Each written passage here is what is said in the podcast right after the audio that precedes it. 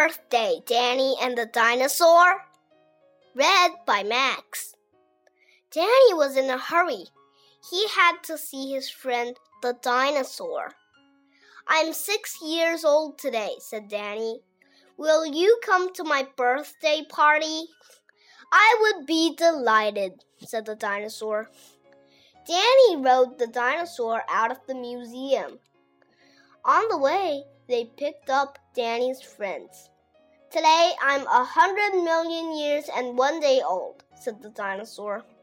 Then it can be your party too, said Danny. The children helped Danny's father hang up balloons.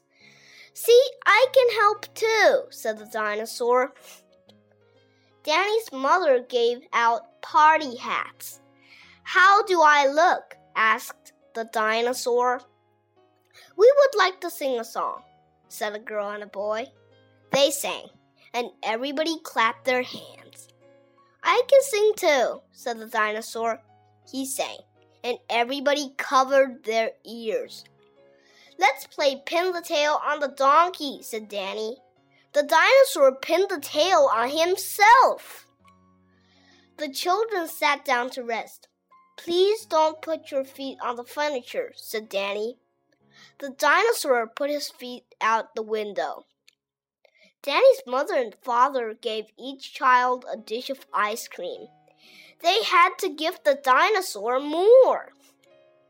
Here comes the birthday cake, said the children. They counted the candles. One, two, three, four, five, six. The dinosaur started to eat the cake. Wait, said Danny. First, we have to make a wish. I wish we can all be together again next year, said Danny. I wish the same thing, said the dinosaur. They blew out the candles. Happy birthday to you, everybody sang. This is the best birthday party I ever had, said Danny. Me too, said the dinosaur.